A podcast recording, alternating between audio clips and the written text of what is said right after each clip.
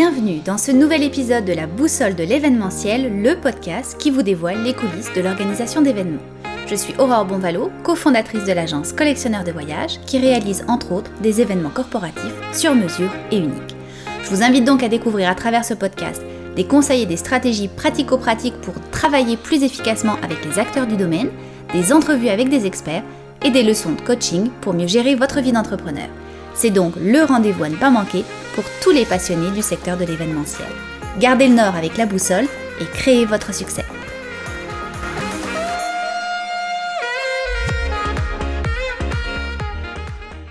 Aujourd'hui, je vous emmène découvrir une entreprise qui a su s'adapter et réorienter ses activités pendant la pandémie afin de rester active et bien vivante. Je reçois donc aujourd'hui Pierre-Étienne Chamard, président fondateur de DX Mobilier événementiel et Mélissa Dano, directrice des ventes et du développement des affaires pour cette entreprise qui offre entre autres un service de location de mobilier et de décoration pour les événements. Bonjour à tous les deux. Bonjour. Bonjour. Alors, j'aimerais, avant de parler de vos euh, nouveaux produits et divisions créés lors de cette crise, qu'on regarde votre parcours à tous les deux. Alors, d'abord, Pierre-Étienne, est-ce que tu peux nous raconter en quelques mots les jalons de ton parcours de vie d'entrepreneur? On va essayer de décrire euh, les 25 dernières années de ma vie en quelques mots. Mais euh, ça fait 15 ans que DX a démarré. Puis j'étais à l'université quand on a démarré la compagnie. J'ai démarré ça avec un actionnaire. on avait les deux 50 Puis euh, il, a quitté l'entreprise euh, cet été même, dans les débuts de la pandémie. On a créé des X euh, pendant qu'on était à l'université. Donc, on a commencé à faire des événements qui étaient dans le nightlife. Donc, on organisait des parties. Ensuite, on a commencé à créer des événements qui étaient corporatifs. Puis euh, par la suite, on a terminé dans la location de mobilier. Fait qu'on a arrêté tout ce qui était gestion d'événements pour servir les planificateurs d'événements en tant que fournisseurs. D'accord. Et vous, Mélissa, et toi, Mélissa, pardon, euh, tu as donc plus de 10 ans d'expérience dans l'industrie de l'exposition commerciale privée et publique. Tu as travaillé chez GES, bien connu des organisateurs d'événements et Décor Expert Expo. Quelles ont été tes missions ou tes projets au sein de ces entreprises? Oui, bien, en fait, euh, mon parcours a commencé à la sortie de, du, du cégep comme dessinatrice de kiosque et de plan de salle. Euh, au fur et à mesure, j'ai évolué vers un rôle plus de directrice de compte, donc je me suis lancée euh, plus dans la vente, si on veut, dans l'accompagnement des promoteurs, des exposants dans la préparation de leurs événements. Puis euh, en 2016, on m'a approché pour me joindre à l'équipe de DX. Et quand j'ai rencontré Pierre-Étienne, il m'a parlé de DX, il m'a parlé de la culture d'entreprise, de la raison d'être de la compagnie. Puis j'ai tout de suite su que je voulais me joindre à eux puis contribuer à, à tout ça, là, puis faire partie de cette belle équipe. Et alors, on le sait, hein, l'industrie de la location de, mobilier de décoration événementielle est très concurrentielle et DX a eu une croissance assez impressionnante ces cinq dernières années, avant la COVID aussi. Et quelles sont les raisons, euh, selon vous deux, là, les ingrédients de ce succès? Ben, en fait, euh, je pense que notre volonté de se dépasser et notre volonté de vouloir toujours être les meilleurs, mais dans notre niche, euh, on n'a jamais voulu être un peu average dans tout, si on veut, excusez l'anglicisme. On a vraiment axé sur notre excellence opérationnelle. On est pertinent dans nos actions, dans nos propos. Euh, puis c'est cette attitude de, de, vouloir être les meilleurs là qui nous a permis de mettre en place euh, notre promesse de marque, le zéro fail, qui est une promesse de marque très forte qui donne une garantie à nos clients finalement, s'il y a un fail sur un de leurs événements, il peut payer ce qu'il croit juste sur sa facture.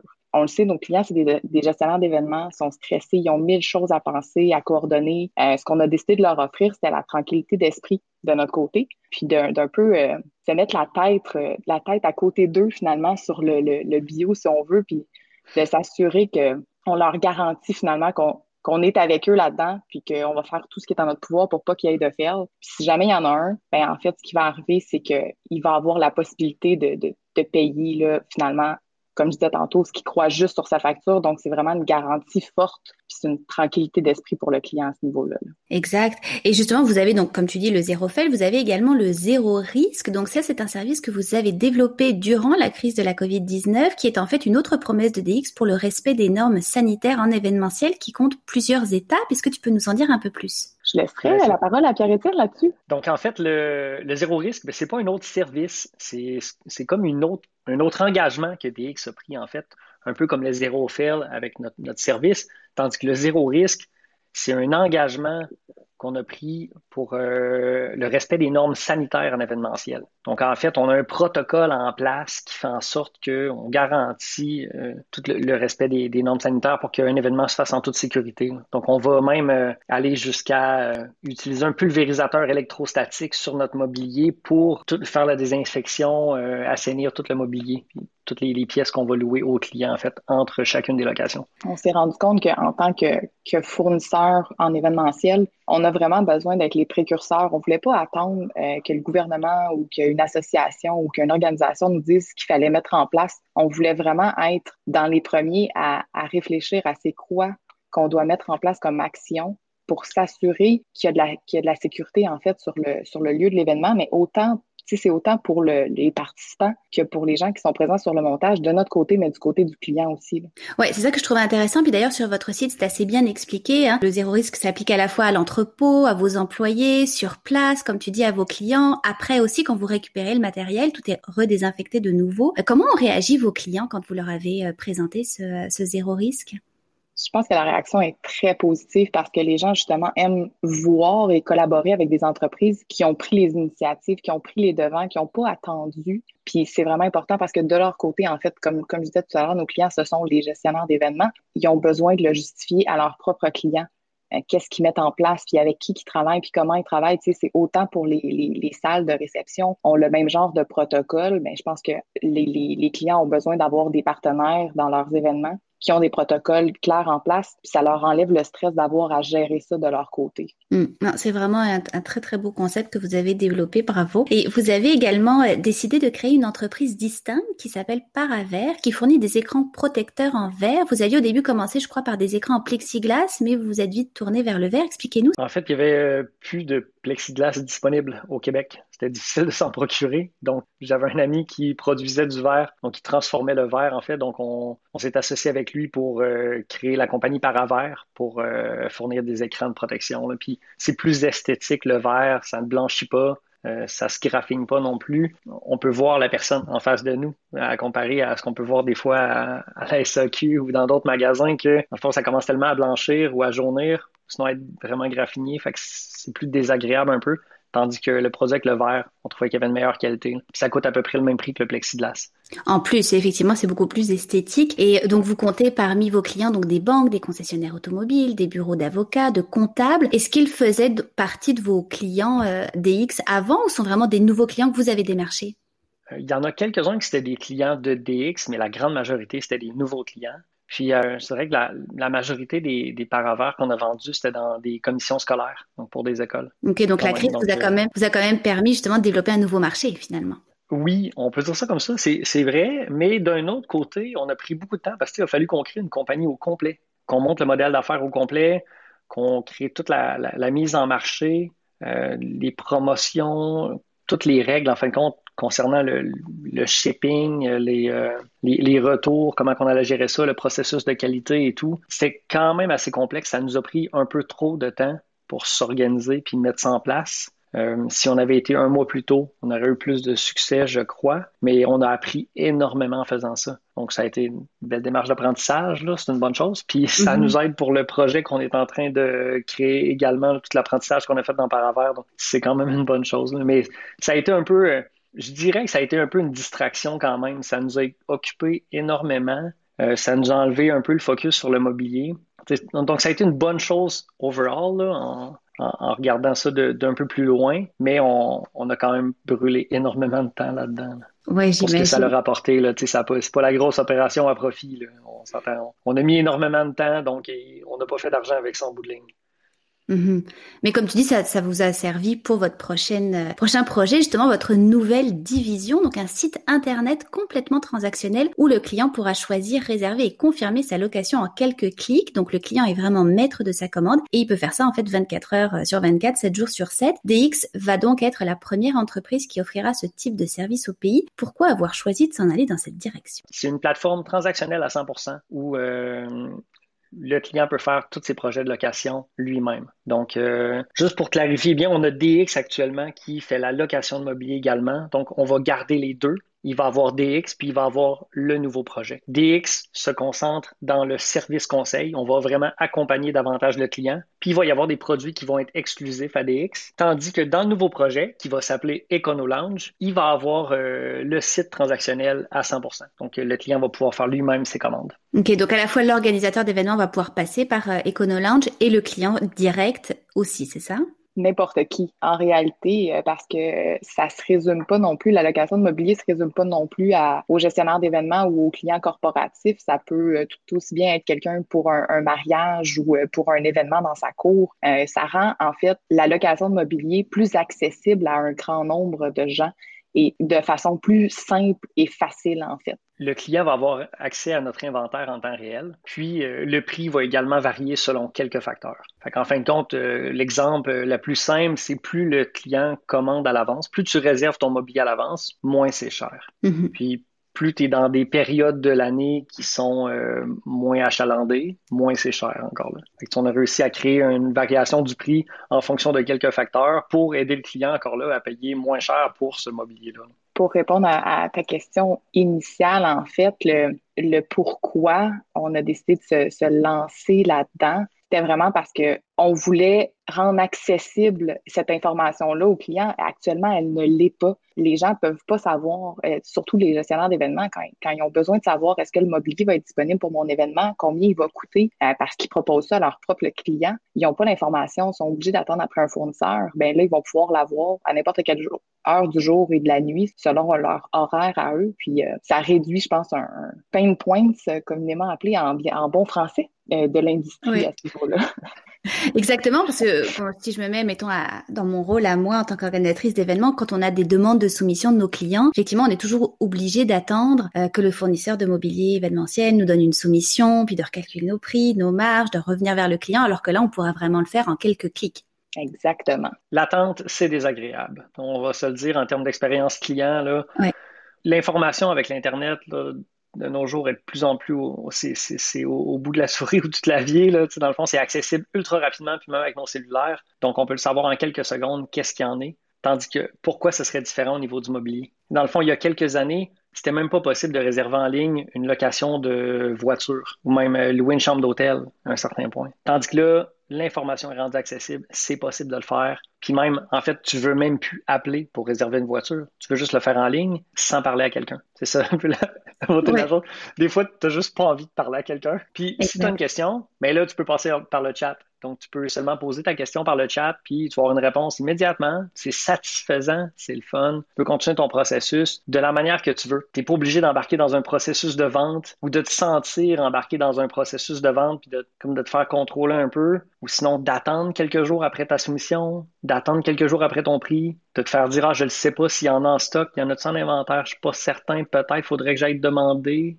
tout ça, c'est long, c'est inutile, ça fait perdre du temps là, à, celui qui fait la recherche. Fait qu'à quelque part, euh, c'est le genre de problème qu'on voulait résoudre en euh, démarrant EconoLounge et en développant ce site-là qui est transactionnel à 100%. Exact. Puis justement, tu, tu mentionnais la gestion du stock. J'imagine que c'est peut-être ça l'un des plus grands enjeux de cette plateforme-là, s'assurer d'avoir toujours du stock, ou en tout cas de, de, le gérer, parce que j'imagine que ce ne sont pas des mobiliers que vous avez euh, en propre chez vous. Ben, effectivement, le, la disponibilité du stock, c'est un des enjeux parce qu'on a un bureau à Québec puis un à Montréal. Donc, euh, le client, peu importe dans quelle ville il commande, il, veut avoir le matériel disponible. Mais avec le système qu'on a créé, on est quand même capable de le savoir euh, en temps réel, dans quelle ville, quel stock il y a disponible. Puis nous autres, on a assez de quantité avec DX, tout ce qu'on a acheté dans les dernières années, on a beaucoup, beaucoup de quantité. Donc, euh, le volume qu'on a nous permet de gérer énormément d'événements en même temps, puis des moyens et des gros aussi. On réalisait avant la pandémie entre 150 et 215 projets par mois environ. Donc, on, a quand même les capacités. Notre défi est davantage au niveau technologique. Euh, l'inventaire, c'est une chose, là, même au niveau technologique, mais c'est plus de développer les plateformes, de tout connecter ensemble. C'est ce qui nous donne un peu plus de, fil à retordre. Mais rien n'est possible. Non, c'est ça. Et alors, donc du coup, ce euh, EconoLounge sera disponible quand pour nous, les organisateurs, ou pour le, client euh, lambda? C'est une excellente question. Euh, on, s'apprête à faire un lancement, en fait, à la mi-février de ce projet-là. Donc, vous allez voir ça en grand, là, un peu partout. vous ne pourrez pas passer à, côté de ça, je pense.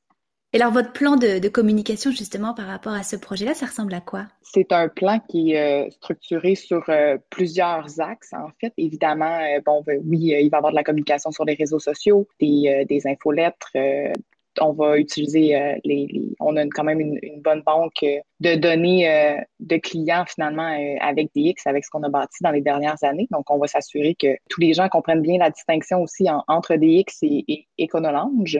c'est c'est ça. Puis évidemment, euh, il va y avoir une belle promotion au, départ pour, euh, pour inciter les gens à apprendre à connaître Econolange. Alors, on est au moment où on enregistre cette, euh, cet épisode, au début de l'année 2021. On est encore en crise, on est même en, confinement. Est-ce que vous pensez que c'est le bon moment pour lancer justement ce projet-là? Ben, en fait, en plein milieu du confinement, c'est pas le bon moment parce que le monde n'a vraiment pas la tête à ça, je crois. Parce que comme dans, dans DX, on a quelques demandes actuellement chaque semaine mais c'est assez, euh, c'est plus tranquille, c'est certain. Tandis que quand le confinement euh, se termine, même si on est encore en pandémie, ben, il y a des projets de location. Donc, il y a des studios de tournage, il y a des, euh, des plateaux, soit de télé ou de films, qui font des locations. Donc, il y a quand même de la demande. En sortant du confinement, c'est sûr qu'il y a un peu plus de demande, mais ça va être surtout lorsque la, lorsque la crise va être terminée. Maintenant, la crise va être terminée dans, en 2022, 2023, 2024.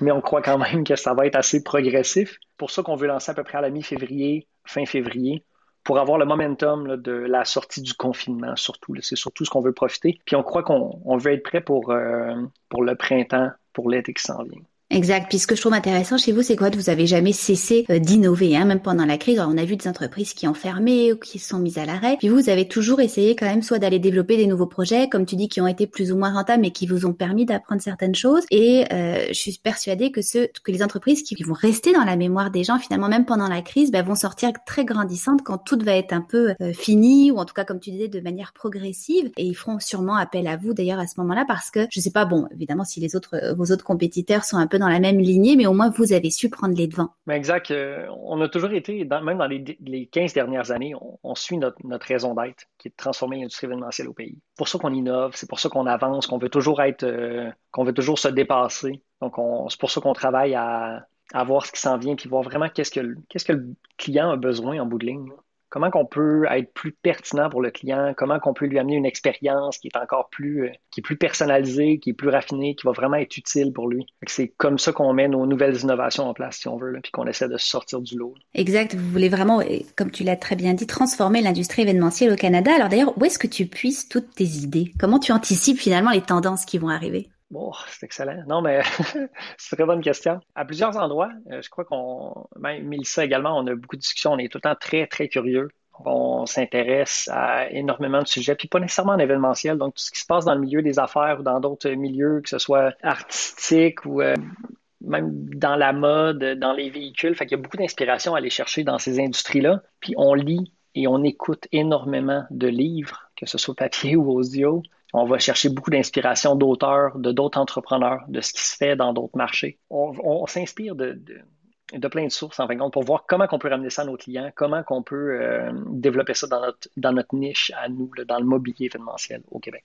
Alors, on a vu euh, également euh, les mots euh, virtuels, hybrides se multiplier au cours des, derniers mois. On a voulu encourager les événements justement virtuels sur des plateformes en ligne. Comment vous envisagez tous les deux l'avenir finalement de l'événementiel? Est-ce qu'on va rester dans un mode mi-virtuel, mi-présentiel, un mode hybride? Est-ce que justement les gens vont tellement avoir été privés de connexion humaine qu'ils vont vouloir absolument tous se revoir et que là, les événements en présentiel vont exploser? Que, Comment vous envisagez ça, vous? Je pense que c'est un heureux mélange de tout ça, en fait. Euh, je pense qu'en tous les cas, on ne retournera pas à simplement des événements présentiels. Depuis mars, tout le monde apprend. Euh, tous les acteurs du milieu sont en train de se développer. Euh, la technologie nous amène à d'autres niveaux. Je pense que ça l'ouvre des nouvelles portes, des nouvelles possibilités. on a avancé plus vite en neuf mois qu'on aurait possiblement pu le faire en cinq ans.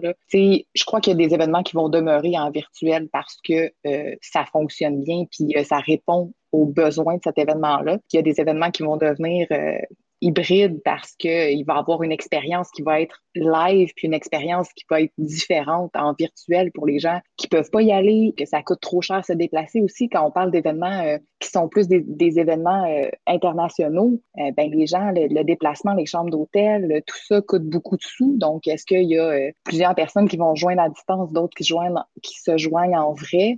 Donc, je pense qu'on va pouvoir en fait exploiter les forces de chacun, euh, de chacune des options, euh, puis de l'amener à d'autres niveaux, justement, de par des nouvelles technologies, puis euh, les nouveaux apprentissages qu'on fait. Je pense également que ça va se faire de manière très progressive.